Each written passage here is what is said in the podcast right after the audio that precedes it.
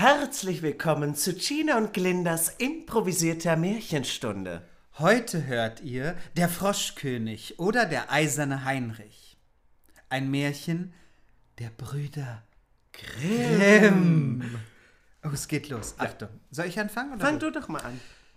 In den alten Zeiten, wo das Wünschen noch geholfen hat, lebte ein König, dessen Töchter waren alle schön, aber die jüngste war so schön, dass die Sonne selber, die doch so vieles gesehen hat, sich wunderte, so oft sie ihr ins Gesicht schien.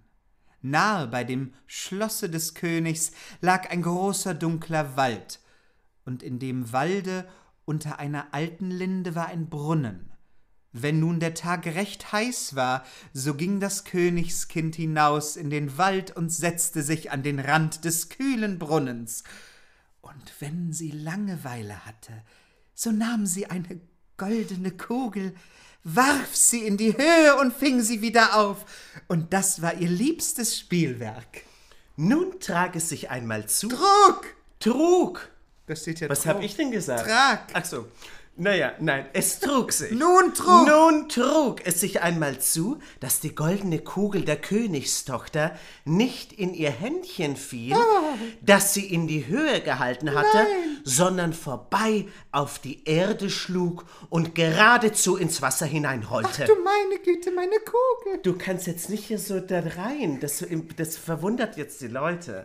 Das ist auch wirklich nicht Ich bin das Mädchen. gut. Man muss ja Nein. das mitspielen, wenn die Kugel Die kommt schon noch, die sagt doch Ah gleich ja, was ach hier, so. die Tochter. Ah ja. Die Königstochter folgte ihr mit den Augen nach, aber die Kugel verschwand. Und der Brunnen war tief, Oh. so tief, dass man keinen Grund sah.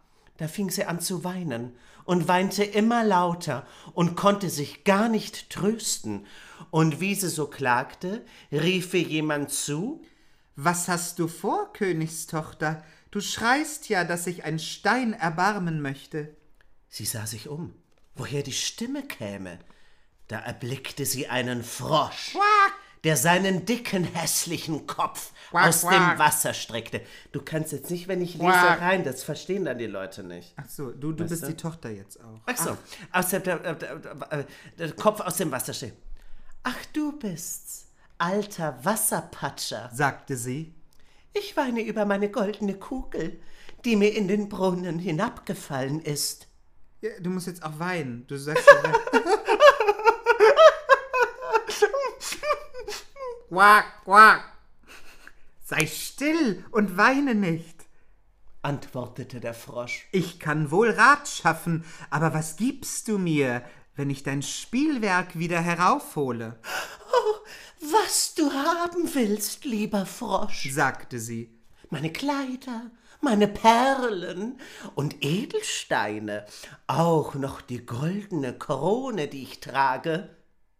Der Frosch antwortete, Quack, deine Kleider, deine Perlen und Edelsteine und deine goldene Krone, die mag ich nicht. Aber wenn du mich lieb haben willst und ich soll dein Geselle und Spielkamerad sein, an deinem Tischlein neben dir sitzen, von deinem goldenen Tellerlein essen, aus deinem Becherlein trinken, in deinem Bettlein schlafen. Also so ein perverser Frosch. Na, vor allem ist das ja das gleiche wie bei, ähm, bei, Rot, bei Rotkäppchen, wenn die, schläft Zwerge... doch nicht beim- Nein, wer hat von meinem Tellerchen gegessen? Schneewittchen. Schneewittchen. Ist Schneewittchen nicht Rotkäppchen? Nein, das ist so, doch ein ganz Wenn du mir das versprichst, so will ich hinuntersteigen und dir die goldene Kugel wieder heraufholen, Ach ja. sagte sie. Ich verspreche dir alles, was du willst, wenn du mir nur die Kugel wiederbringst. Sie dachte aber, Was der einfältige Frosch da schwätzt, der sitzt im Wasser bei seinesgleichen und quakt, quack, und kann keines Menschen Geselle sein. Der Frosch, als er die Zusage erhalten hatte, tauchte seinen Kopf unter, sank hinab. Und über ein Weilchen kam er wieder heraufgerudert, hatte die Kugel im Maul und warf sie ins Gras. Die Königstochter war voll Freude, als sie ihr schönes Spielwerk wieder erblickte, hob es auf und sprang damit fort. Quack, warte, quack, warte, Rief der Frosch. nimm mich mit, ich kann nicht laufen wie du. Aber was half es ihm, dass er ihr sein Quak, Quak so laut nachschrie, als er konnte? Sie hörte nicht darauf, eilte nach Hause und hatte bald den armen Frosch völlig vergessen, der wieder in seinen Brunnen hinabsteigen musste. Am andern Tage, als sie mit dem König und allen Hofleuten sich zur Tafel gesetzt hatte und von ihrem goldenen Tellerlein aß, da kam plitsch, platsch, plitsch, platsch, etwas die Marmortreppe heraufgekrochen. Und als es oben angelangt war, klopfte es an die Tür und rief, Quack, quack, Königstochter, Jüngste, mach mir auf! Sie lief und wollte sehen, wer draußen wäre. Als sie aber aufmachte, so saß der Frosch davor. Da warf sie die Tür hastig zu, setzte sich wieder an den Tisch, und es war ihr ganz Angst. Der König sah wohl, dass ihr das Herz gewaltig klopfte und sprach Bum, bum. Mein Kind, was fürchtest du dich? Steht etwa ein Riese vor der Tür und will dich holen? Ach nein! Ich bin doch auch die Königstochter. Oder was, was machst du die jetzt? Nein, mach du weiter. Nein, nein. Nein, wir können das auch Nein, mal wechseln. du bist, nein, wechseln, da sind die Ich- Leute verwirrt. das sind du bist jetzt der König, Vater und die Tochter. Tochter und ich bin der Frosch. Und der Rest, was dann noch kommt. Ja, da kommt nicht mehr viel. Nein? Ne, hast du wieder Ja, die große ab, Rolle du. ausgesucht. Nein. Ach nein! Ne, du bist jetzt die Königstochter. Antworte deinem Vater Da- jetzt. da- da- Ach nein! Antwortete sie. Es ist kein Riese, sondern ein garstiger Frosch. Was will der Frosch von dir? Ach, mein lieber Vater. Du, da kommt man sich vor, als wäre man schizophren. Ach, mein lieber Vater, als ich gestern im Wald bei dem Brunnen saß und spielte, da fiel meine goldene Kugel ins Wasser, und weil ich so weinte, hat sie der Frosch wieder heraufgeholt. Und weil er es durchaus verlangte, so versprach ich ihm, er sollte mein Geselle werden. Ich dachte aber nimmermehr, dass er aus seinem Wasser heraus könnte. Nun ist er draußen und will zu mir herein. Und schon klopfte es zum zweiten Mal und rief: Quack, quack! Königstochter Jüngste, mach mir auf! Weißt du nicht, was gestern du zu mir gesagt? Bei dem kühlen Wasserbrunnen? Königstochter Jüngste, mach mir auf! Da sagte der König, was du versprochen hast, das musst du auch halten. Geh nur und mach ihm auf. Warum klingt denn der König jetzt wie Rumpelstilzchen? Nein, Rumpelstilzchen war ganz anders. Ganz anders. Ja. Ah, gut, dass niemand weiß, dass ich Rumpelstilzchen heiß. Nein, der König ist einfach nur tief, der ist entspannt. Tief Sie entspannt. ging und öffnete die Türe.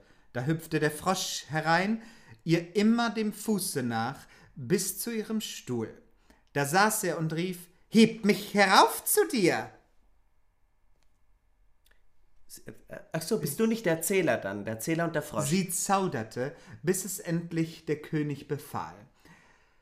Als der Frosch erst auf dem Stuhl war, wollte er auf den Tisch. Und als er da saß, sprach er, sprach er, nun schieb mir dein goldenes Tellerlein näher, damit wir zusammen essen können. Das tat sie zwar, aber man sah wohl, dass, dass sie's nicht gerne tat. Der Frosch ließ sich's gut schmecken, aber ihr blieb fast jedes Bisslein im Halse. Endlich sprach er, ich habe mich satt gegessen und bin müde. Nun trag mich in dein Kämmerlein und mach dein Seidenbettlein zurecht. Da wollen wir uns schlafen legen.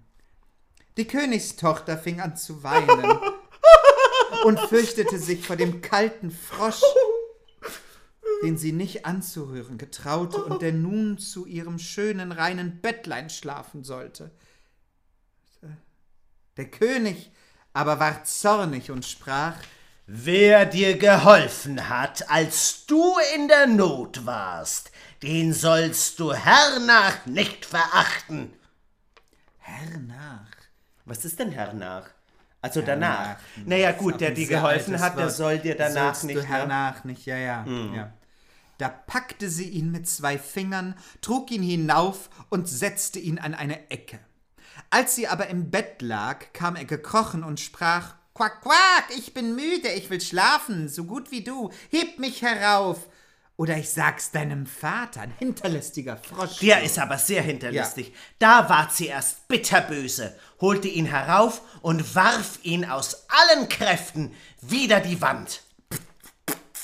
Nun wirst du Ruhe haben, du garstiger Frosch! Als Die weint ja bestimmt auch.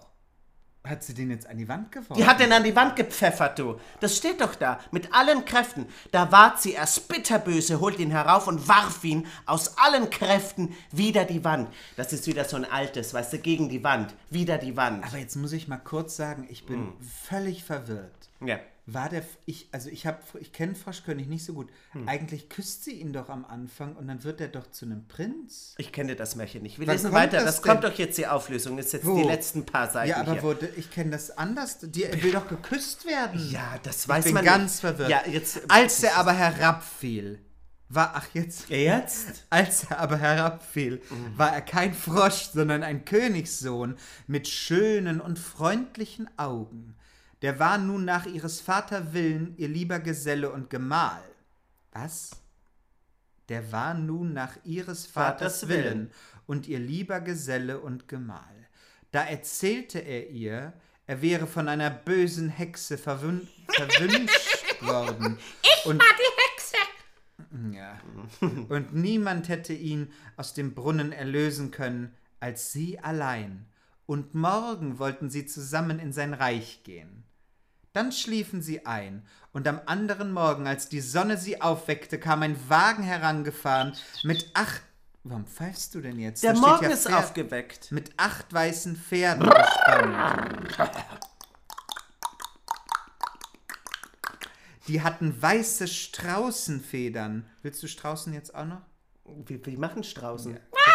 Ja, die, mit, mit weißen Straußenfedern auf dem Kopf und gingen in goldenen Ketten. Und hinten stand der Diener des jungen Königs. Das war der treue Heinrich. Ich bin der treue Heinrich. Das steht da nicht. Ach so. Der, der treue Heinrich hatte sich so getrübt, als sein Betrübt. Hatte sich so betrübt, also war traurig, Ja. als sein Herr war in einen Frosch verwandelt worden, dass er drei eiserne Bande hatte um sein Herz legen lassen, liebe damit Zeit. es ihm nicht vor Weh und Traurigkeit zersprengte, also das Herz. Ja, ja. Der Wagen aber sollte den jungen König in sein Reich holen. Der treue Heinrich hob beide hinein, stellte sich wieder hinten drauf und war voller Freude über die Erlösung. Und als sie ein Stück Wegs gefahren waren, hörte der Königssohn, dass es hinter ihm krachte, als wäre etwas zerbrochen. Da drehte er sich um und rief: Heinrich! Heinrich, der Wagen bricht. Das können wir zusammen. Heinrich, Rich, der, Wagen bricht. Nein, Herr. Herr, der Wagen nicht. Nicht. Es ist ein Band von meinem Herzen, Ach, wie schön. das da lag in großen Schmerzen, Oh. als ihr in dem Brunnen saßt, als ihr ein Frosch wart.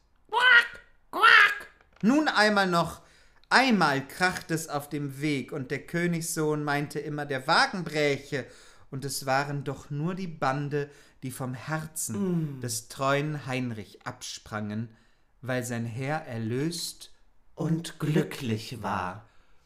und wenn sie nicht gestorben sind Dann quaken sie noch heute. Und sitzen noch immer in der Kutsche, weil so eine Kutschfahrt, Quack! die dauert ja lange. Die da- hat lange gedauert Wenn die damals. jetzt zum Beispiel vom Märchenland auf dem Weg nach Italien, Ja. Spanien Ja. oder sonst wohin waren, Ja, die sind ja ein Jahr unterwegs. Ja, mindestens. in diesem Sinne. Frohes Quaken.